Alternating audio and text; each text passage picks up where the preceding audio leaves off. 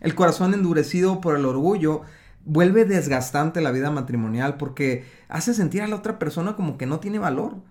o, simplemente es tan eh, desgastante la, el estar eh, yendo de conflicto en conflicto, de pelea en pelea, que nace un sentimiento de yo creo que no la vamos a armar. Hola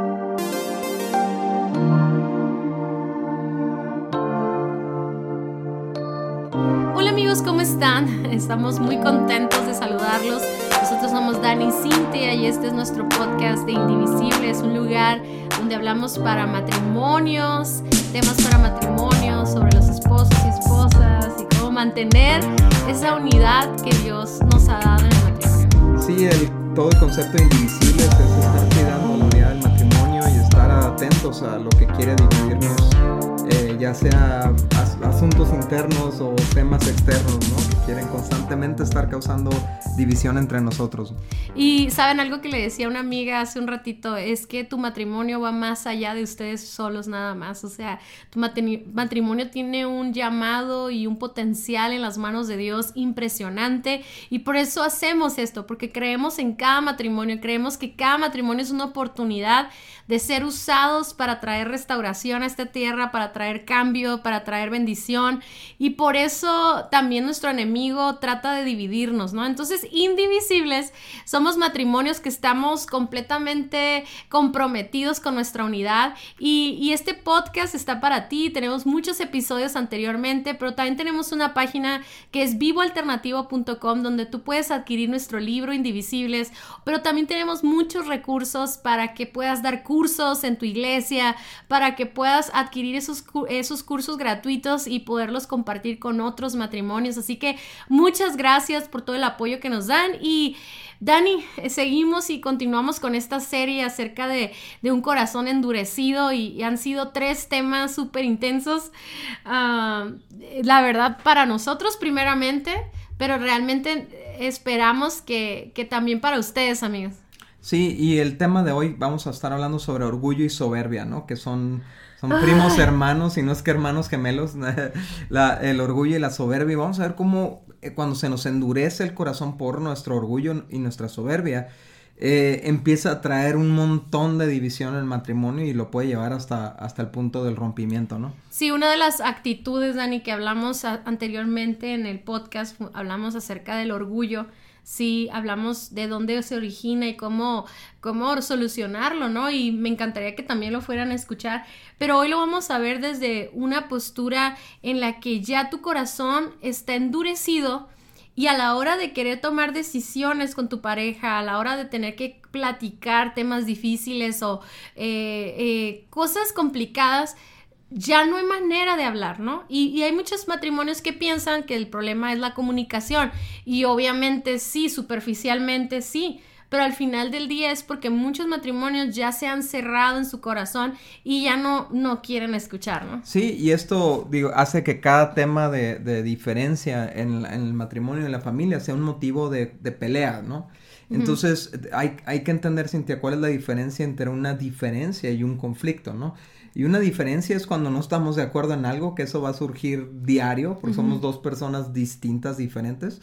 Y está el conflicto, que es cuando ya vuelvo la diferencia en un ataque o me pongo a la defensiva, etcétera, etcétera, ¿no? Y lo que hemos visto en nosotros mismos es que el orgullo es el que hace la diferencia entre una diferencia y un conflicto. No sé si me explico. Sí, claro, o sea, cuando tienes una diferencia y no hay orgullo, pues lo puedes platicar, puedes ceder, puedes comprometer, puedes tomar muchas avenidas porque todos vamos a tener diferencias como tú lo estás diciendo, ¿no?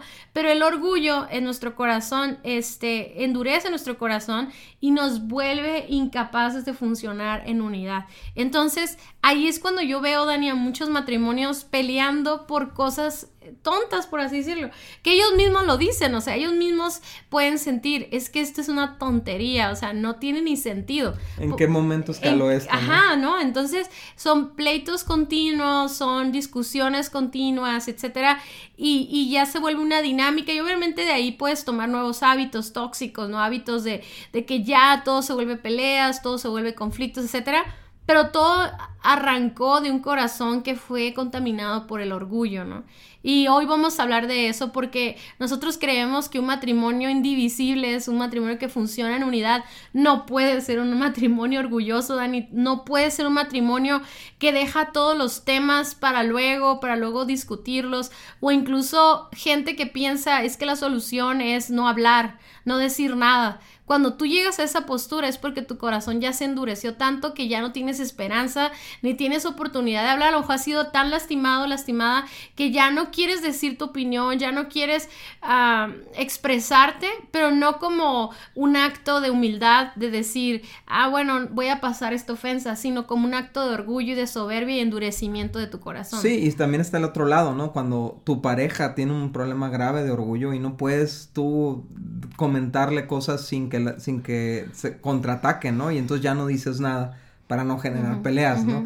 Entonces, como sea, el orgullo y la soberbia. La soberbia, para diferenciar un poquito el orgullo, es la, la, soberbia es yo sé todo, yo estoy en lo correcto en todo, ¿no? Yo no me equivoco. Y el orgullo es, es, es estar exageradamente centrado en ti mismo, ¿no? Y bueno, en Proverbios 13:10 dice, la gente orgullosa provoca peleas. Y, y, y, la gente humilde escucha consejos. O sea, qué, padre están las, las, dos perspectivas aquí en este pasaje, ¿no? La gente orgullosa provoca peleas. Cuando tú traes orgullo en tu corazón, vas a, vas a generar peleas donde no las hay, ¿no? Vas a, vas a buscarle pleito donde no lo hay, vas a estar buscando un pretexto para, para escalar la situación como mencionamos hace rato. Pero si hay eh, humildad en tu corazón, puedes escuchar a la otra persona sin problemas, ¿no? El corazón endurecido por el orgullo vuelve desgastante la vida matrimonial porque hace sentir a la otra persona como que no tiene valor. o, simplemente es tan eh, desgastante la, el estar eh, yendo de conflicto en conflicto, de pelea en pelea, que nace un sentimiento de yo creo que no la vamos a armar, o sea, esto es insostenible, no podemos vivir peleándonos todos los días, ¿no? Sí, y también eh, crea una inseguridad porque ya no puedes decir tu opinión sobre las cosas, no puedes, no te toman en cuenta lo que dices, sea hombre o sea mujer, ¿no? Sin el rollo de que, de que, ah, porque soy mujer no puedo hablar, ¿no? También hay hombres que no pueden decir nada, no pueden opinar, no pueden decir algo que les está desagradando o algo porque está cerrado el corazón a escuchar y todo se vuelve, todo lo que digas se va a volver en un, en una tarde insoportable, ¿no? En un problema más grave que se va a ir escalando. Entonces es, es, es muy es muy duro eso, pero, ¿sabes, Dani? Yo sí creo que hay muchas mujeres, yo tú dices en hombres, ¿no? Yo siempre hablo de por el lado de la mujer, pero yo sí he escuchado muchas mujeres que que se sienten inseguras porque cuando hablan algo no es escuchado. O sea, y eso es cuando el corazón de su esposo está tan orgulloso, soberbio, que, que no, no toma en cuenta lo que dicen, ¿no? Y casi, casi es, tus ideas son absurdas, o son tontas, o son... Eh, siempre hay un comentario, eh, a veces parece insólito, ¿no? Que un esposo le pueda decir algo a su esposa de esa manera, pero no es que te odie, es simplemente que su corazón se ha endurecido por el orgullo y por eso habla de esas cosas, ¿no? Entonces ya llega un punto en que dices, no, pues ya no voy a hablar, ya no voy a decir nada, pero al final del día tu esposo necesita escuchar eso que tú tienes que decir, tu matrimonio necesita esa unidad, porque nunca se ha tratado de quién gane en una discusión, una diferencia, perdón, se trata de ser uno y de sacar el uno máximo de esa diferencia, o sea, sacar qué padre que tú piensas diferente que yo y que en esta ocasión podamos hacerlo a tu manera o a mi manera o una manera conjunta en la que podamos enriquecer nuestro matrimonio, ¿no? Sí, porque de eso se trata el matrimonio, de fusionar a dos personas en una sola y no puedes fusionar algo duro como la roca sin derretirlo, pues. Y, y el, tema es que en muchos matrimonios uno está bien duro o el otro está, o los dos, perdón, están bien duros y entonces es un puro choque y choque y choque y choque y chispazos y, broncas y, y, uno puede decir, no, pues es que parece que me equivoqué de pareja, ¿no? Porque no nos ponemos de acuerdo en nada. No, no, no, el problema es que tu corazón no está dispuesto a ceder, tu corazón no está dispuesto a fusionarse con la otra persona. Y como tú lo mencionaste, Cintia, es un tema de actitud, es, es una predisposición del corazón a que todo lo que tenga que, todo lo que salga de la boca de la otra persona es nulo, es inválido, no es necesario, no es importante, y entonces mi corazón está totalmente cerrado a eso, ¿no? Proverbios 16, 18 dice esto, el orgullo va delante de la destrucción y la arrogancia o la soberbia antes de la caída. fíjate, Cintia, nos está, este pasaje nos está previniendo de lo que viene en camino, ¿no? Parecido a lo que veíamos la semana pasada, ¿no? Es como te va adelantando, mira, si sigues por este camino de orgullo y de arrogancia, lo que sigue es destrucción y caída. Entonces, siempre digo, yo creo que toda esta serie de temas que hemos estado viendo, Cintia, esta temporada, es una gran advertencia, ya sea que, eh, ya sea que estás empezando en tu matrimonio o que estás en una condición bien crítica, es la advertencia de lo que puede seguir si tú tomas esta actitud, ¿no? Sí, y, y yo creo que ahorita vamos a hablar un poquito más de cómo cómo eliminar esa actitud, pero primero tenemos que aprender a identificar que estamos en, en ese endurecimiento de corazón. Y algo que quiero agregar es que sí, aquí decimos, ¿no? Siempre vamos a batallar con el orgullo porque somos humanos y, y la carne es débil y de repente va a salir, pero sí hay situaciones, Dani, donde nosotros podemos dañarnos mutuamente al grado de que empiece a aflorar de nuevo el orgullo, la soberbia. O sea, sí hay una tendencia, hay, no sé si me doy a entender amigos, como, por ejemplo, yo batallo con el orgullo, pero creo que lo tengo muy bien sometido en este momento gracias a la ayuda de Dios. Tú también. Pero algo que yo he notado es que cuando nos herimos, cuando no nos amamos o no nos honramos, o nos, eh, si me explico, cuando hay una ruptura en nuestra relación, empieza a aflorar ese orgullo que estaba bajo, bajo control, ¿no? Entonces dejamos que nuestras actitudes empiecen a, por una emoción, por una herida en el corazón o por... En el caso del matrimonio, por ejemplo, Dios le pide a la mujer que honre y respete a su esposo y al esposo le pide que ame a su esposa, ¿no? Entonces muchas veces el esposo no está, no está amando a su esposa, por lo tanto ella se siente herida y entonces se da el permiso por su orgullo, o sea, de empezar a faltar al respeto al esposo, a, a, a, decir... darle la contra así darle en contra o lo que sea. Y empieza esta dinámica de, de estarse rompiendo el amor y, la, y el respeto hacia el uno y hacia el otro, ¿no? Hay un libro buenísimo de eso, léanlo por favor, que se llama Amor y Respeto. Pero lo que yo veo es que cuando no se sana ese círculo vicioso, caemos en este, en este tipo de comportamientos. Empezamos a, se empieza a salir de control el orgullo y entonces empezamos a aferrarnos a ciertos temas, nos empezamos a aferrar a opiniones, etc. Y aquí tenemos algunas características de un corazón endurecido de orgullo. Por ejemplo, cuando preferimos salirnos con la nuestra, Dani, que proteger nuestra unidad. Como es más importante ganar que el hecho de irnos a dormir tranquilos o de que nuestros hijos nos vean en unidad, preferimos decir la última palabra, el último puertazo, el último eh, te dije o no sé si me explico. Sí, inclusive no sé si te ha pasado a ti, Cintia, pero a veces hasta me detecto con, o sea, a la torre estoy equivocado, o sea, en, medio de la diferencia. No manches, Daniel. Y, el orgullo hace que no los, no lo reconozcas y sigas defendiendo lo indefendible, pues, ¿no? A ver, dame, dame No, ya se me olvidó. Pues yo no sé porque a mí nunca me pasa eso. Pero yo nunca me equivoco, pues yo siempre que alego es porque estoy en lo correcto. Ay, Dios mío.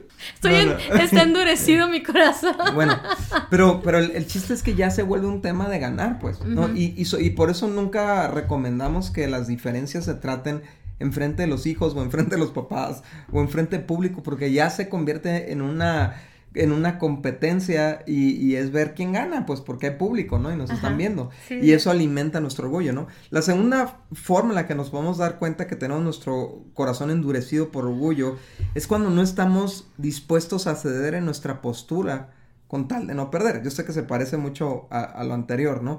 Pero esto es cuando, ah, cuando no se trata de estar bien o estar mal, es cuando se trata de tener dos opiniones distintas, igual de válidas, igual de buenas, pero yo no voy a ceder a la mía porque no me gusta perder, ¿no? Sí, la otra es cuando nos eh, dejamos de darle valor a la opinión de tu pareja y nos aplastamos con nuestras palabras.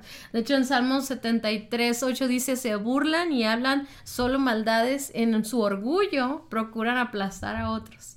Y este, y eso es un endurecimiento de nuestro corazón, ¿no? Cuando alguien, uno de los dos dice una opinión o dice algo al respecto de algo y tú tienes que salir con una palabra que, que diga, es una tontería. Sí, el sarcasmo, ¿no? Ajá, el sarcasmo, la burla y todo eso. Y muchas veces no nos damos cuenta, a veces sí nos damos cuenta, a veces ya que nos damos cuenta decimos, es broma, ¿cómo te, cómo te, te, sentido, te intenseas, ¿no? Pero al final del día sabemos que en el momento no fue broma, pues en el, en el, momento fue una descarga de esa herida que traes en el corazón, de ese endurecimiento por la amargura. Entonces, o la soberbia sacas así, ¿no? ah, o crees que tú puedes decirle así a tu pareja y te puedes sentir más sabio o más... Por ejemplo, a veces se puede equivocar tu esposo o tu esposa y burlarte en frente de otros amigos o, o, burlarte en frente de su familia o de tu familia o dejar, simplemente, Dani, dejar que otros también se burlen, ¿no? Sí, y otra forma es cuando usamos las fallas anteriores de nuestra pareja para anularla, ¿no?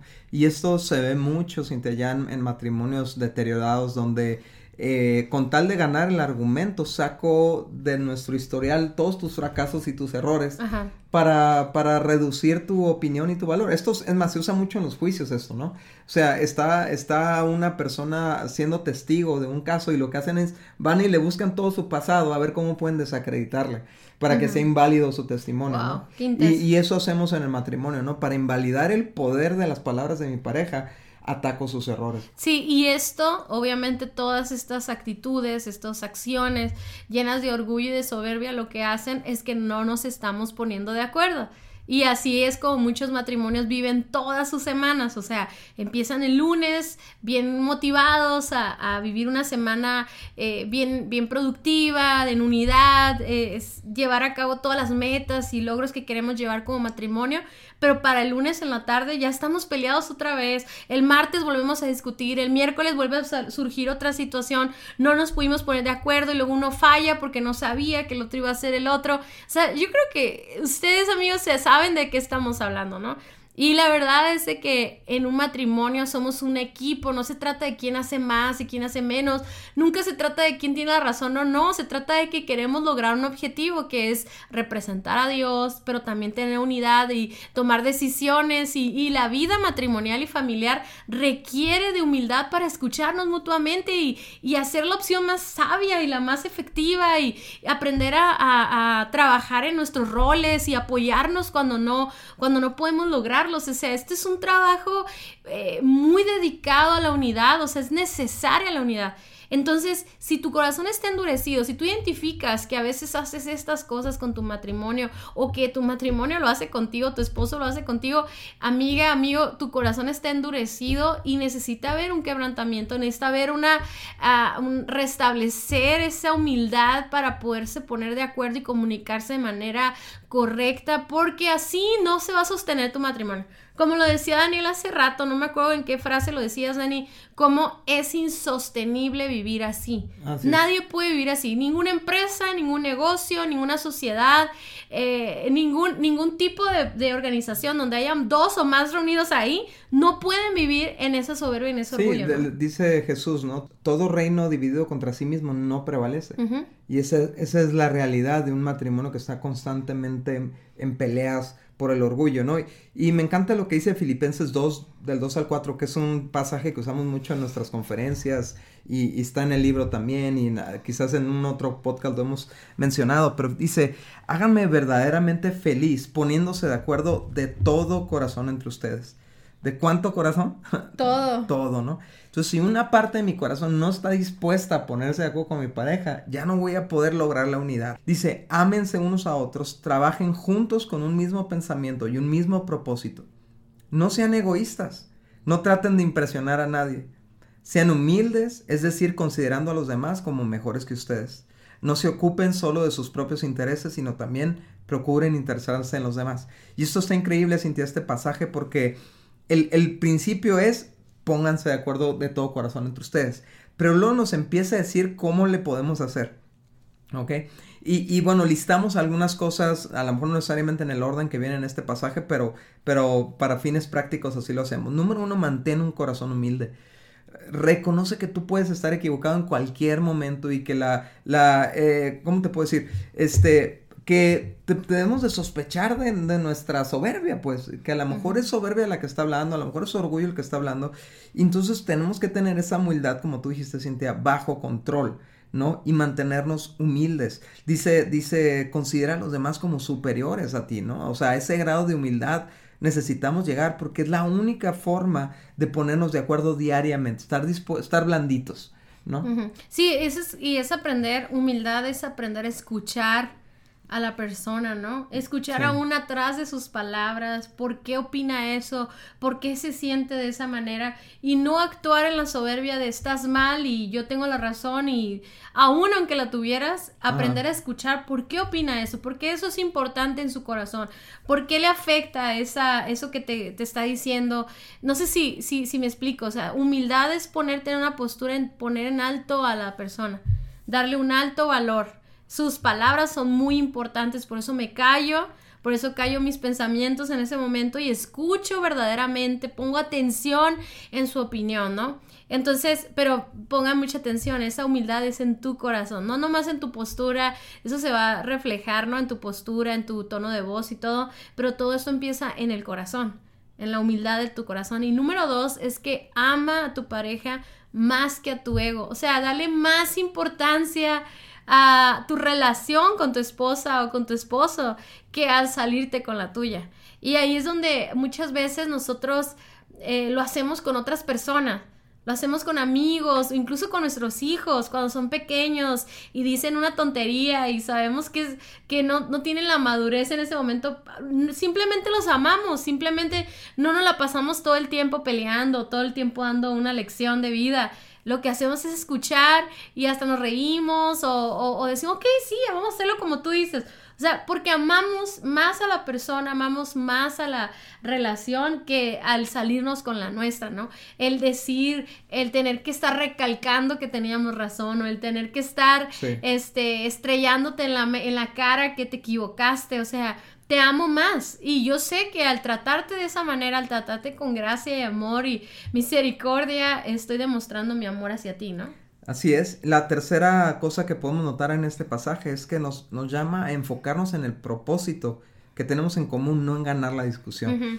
Y esto es bien importante porque, y, o sea, ahí es donde nos tenemos que atrapar nosotros, ¿no? Donde nos estamos dando cuenta a ver, ¿esto se está tratando de ganar o esto se está tratando de lograr algo juntos?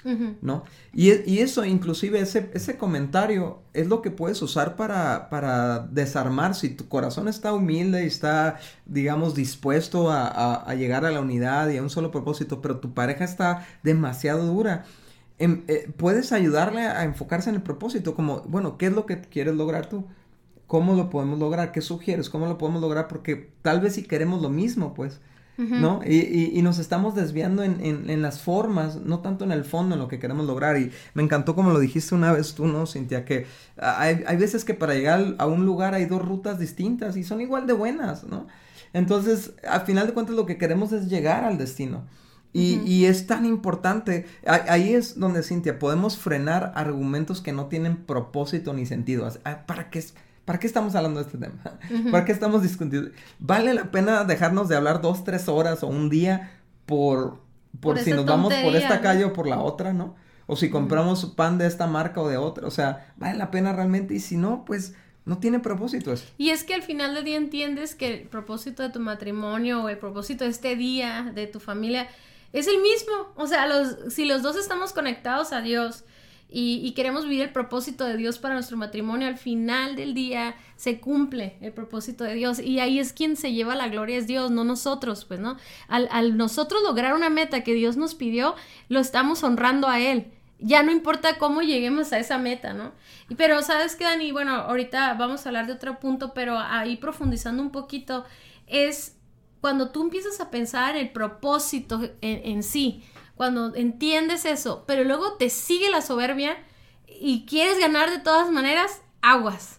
O sea, porque ahí es donde te puedes, al enfocarte en el propósito y no quieres ceder, ahí te puedes dar cuenta de la condición de tu corazón y de las áreas de carácter que Dios quiere tratar contigo. Porque muchas veces es necesario decir, mejor que se haga como mi esposo diga, con tal de que Dios trabaje en mi carácter con tal de no, o sea, le veo más valor yo en lo individual, prefiero que Dios siga trabajando en mi corazón a salirme con la mía y que tú digas, bueno, Cintia, hazlo como tú quieras, ¿no? Porque al final del día entonces tú quedas igual, tú no creces, no maduras, no, no, no vives esa, ese, ese crecimiento que Dios quiere tener en lo individual en cada uno de nosotros. Por eso, aun cuando no ganes una discusión, no estás perdiendo, estás ganando porque estás trabajando en tu carácter, porque estás aprendiendo a hacer las cosas de una manera distinta, porque, porque le estás matando de hambre a tu orgullo. Imagínate que el orgullo es como un perro que está, ay, suena muy feo, ¿verdad? Pero como un perro que está ahí viviendo dentro de tu corazón y cada que te sales con la tuya le das de comer y comer y comer y comer. y, es un perro de peleas, ¿eh? Así como ese de amores perros. Pero cada que tú cedes con humildad a, una situación, no te están haciendo tonto, no te estás haciendo tonta, estás matando de hambre a ese, a ese perro peleonero que quiere morder y quiere ganar y ta, ta, ta.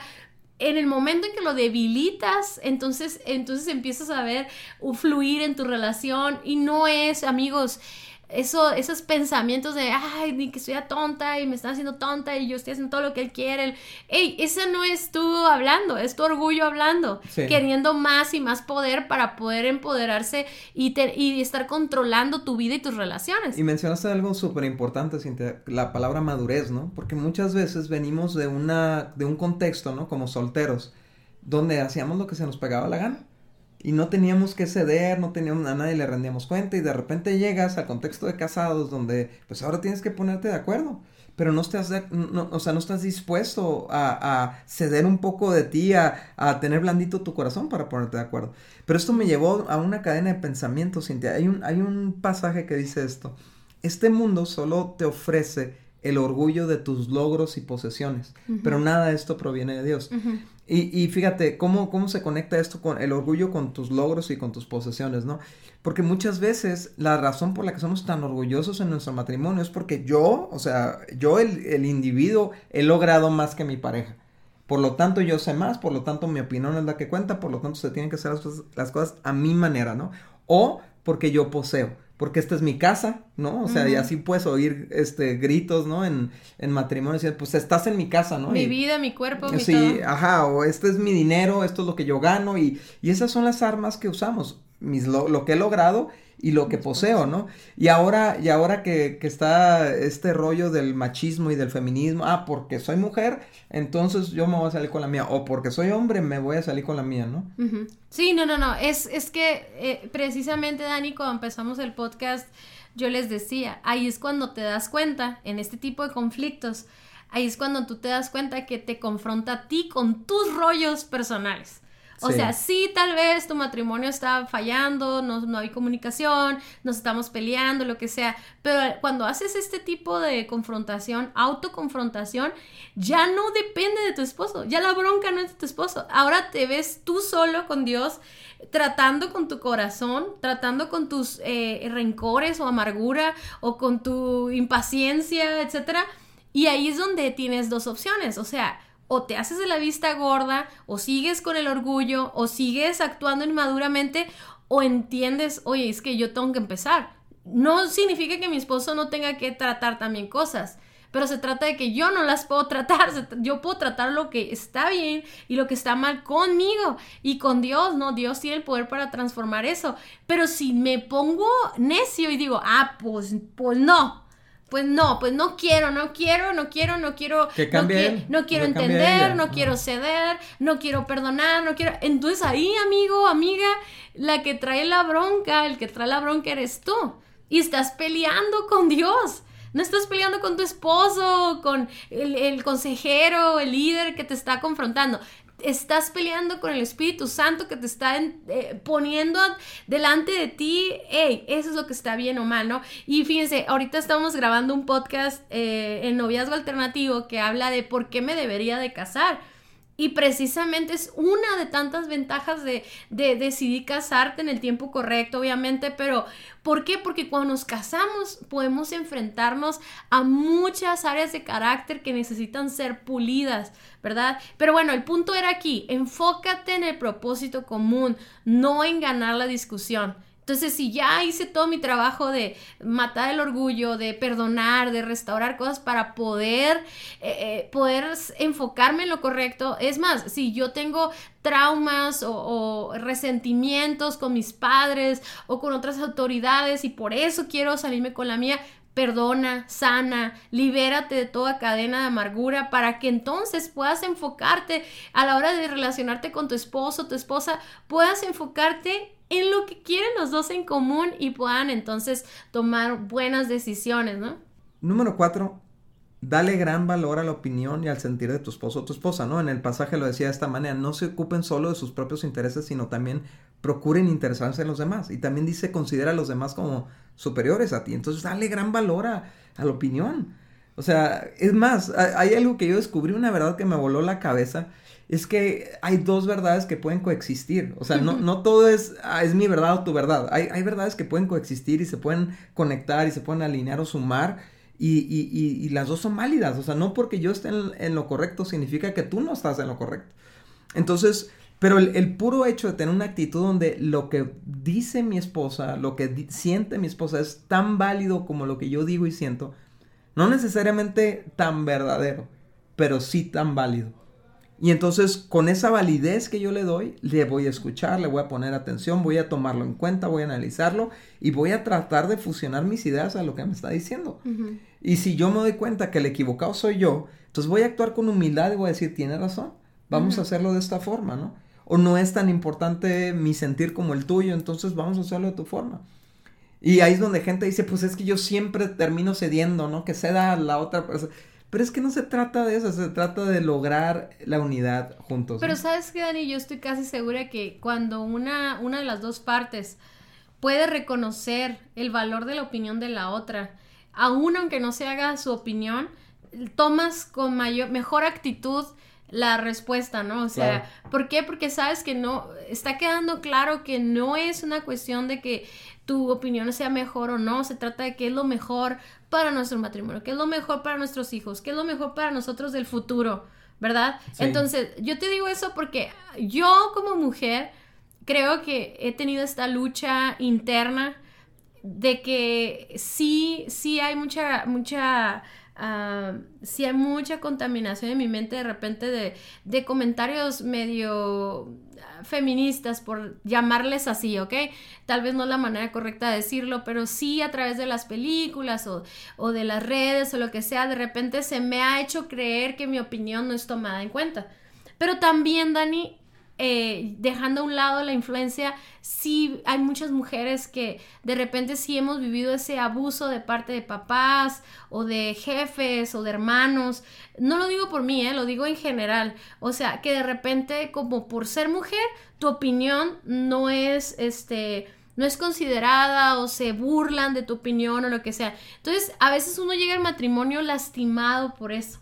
Entonces, ah, es una realidad es una realidad y se necesita sanar, pero yo creo que Dios usa mucho al esposo cuando el esposo se sienta, cuando el esposo deja el celular y te mira a los ojos y te dice, a ver, ¿qué opinas tú de esto?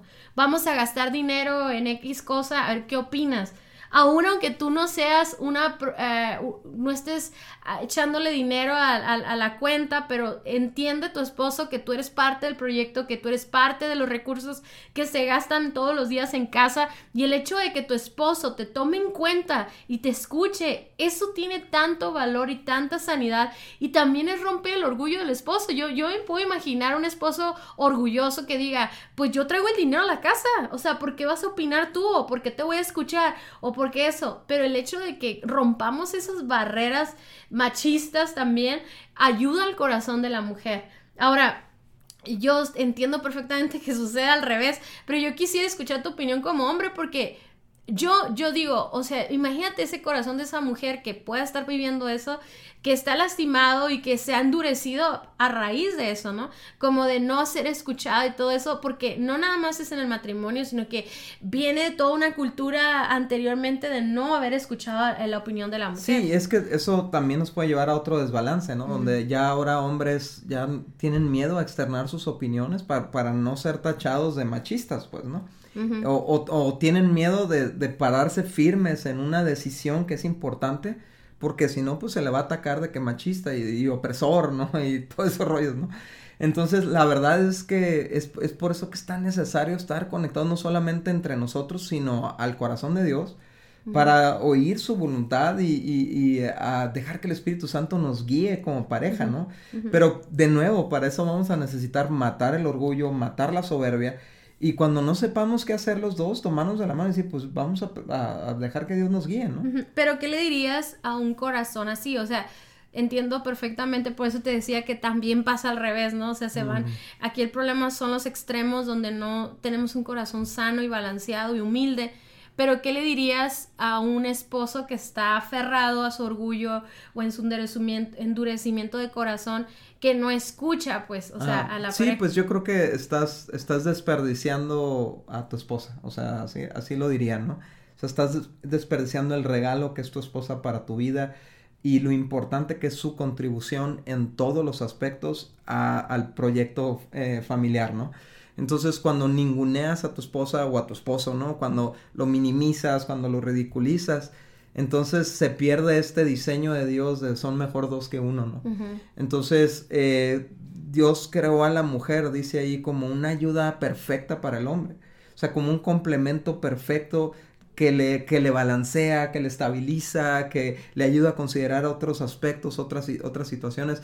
Eh, eh, yo lo veo contigo, pues tú eres una, una o sea, mi vida fuera muy diferente, fuera caótica si tú no estuvieras en mi vida, pues.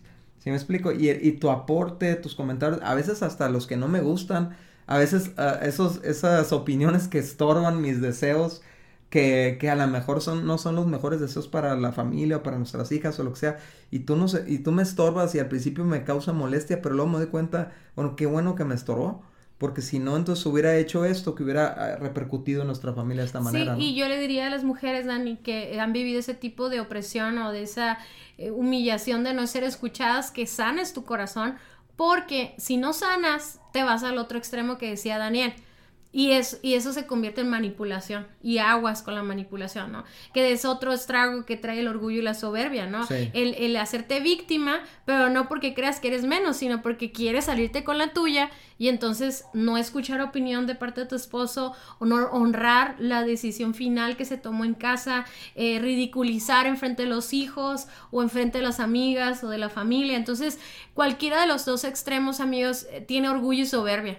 Y aquí es donde todos quedamos siendo hombre o mujer, quedas en la misma posición. Todos somos pecadores y todos, pero todos podemos arrepentirnos y poner nuestra postura del corazón correcta, ¿no? Sí, mi amor, y creo que el, creo que aquí hay un punto muy interesante en el versículo que a lo mejor no lo listamos, pero no, no me gustaría cerrar el podcast sin mencionarlo, ¿no? Y es que cuando dicen no sean egoístas, no traten de impresionar a nadie. Y es que evitemos arreglar nuestras diferencias con público, como ya lo mencioné, pero porque esto nos lleva a querer impresionar, o sea, a querer vernos mejor delante de los demás. Y nos puede pasar cuando estamos en un círculo de amigos, nos puede pasar cuando nuestros hijos están presentes ahí en el carro, nos puede, nos puede pasar cuando tenemos a los papás o estamos en la casa de, los papás o de los hermanos y, y si se está despertando una discusión en base a una diferencia, tenemos que pararla y tenemos que decir, esto lo platicamos cuando estemos solos, no pasa nada, ¿sí me explico? Pero, pero siempre llega el ardorcito ese, ¿no? El, el, el, el sí, el, ardor de decir, chin, pues ya me hizo ver mal, ¿no? Ajá. Y entonces le voy, la voy a hacer ver mal a ella y a ver quién gana y esto pues nunca, nunca nos va a llevar a nada bueno, ¿no? Sí, por eso Dios nos invita siempre a tratar las cosas en la profundidad de nuestro corazón. De ahí viene todo lo que, lo que damos en la vida, todo lo que hablamos, todo. Por eso, amigos, estamos dedicando este tiempo a trabajar en nuestro corazón. Y si tú identificas un endurecimiento en tu corazón y no se están poniendo de acuerdo, rompe con eso el día de hoy.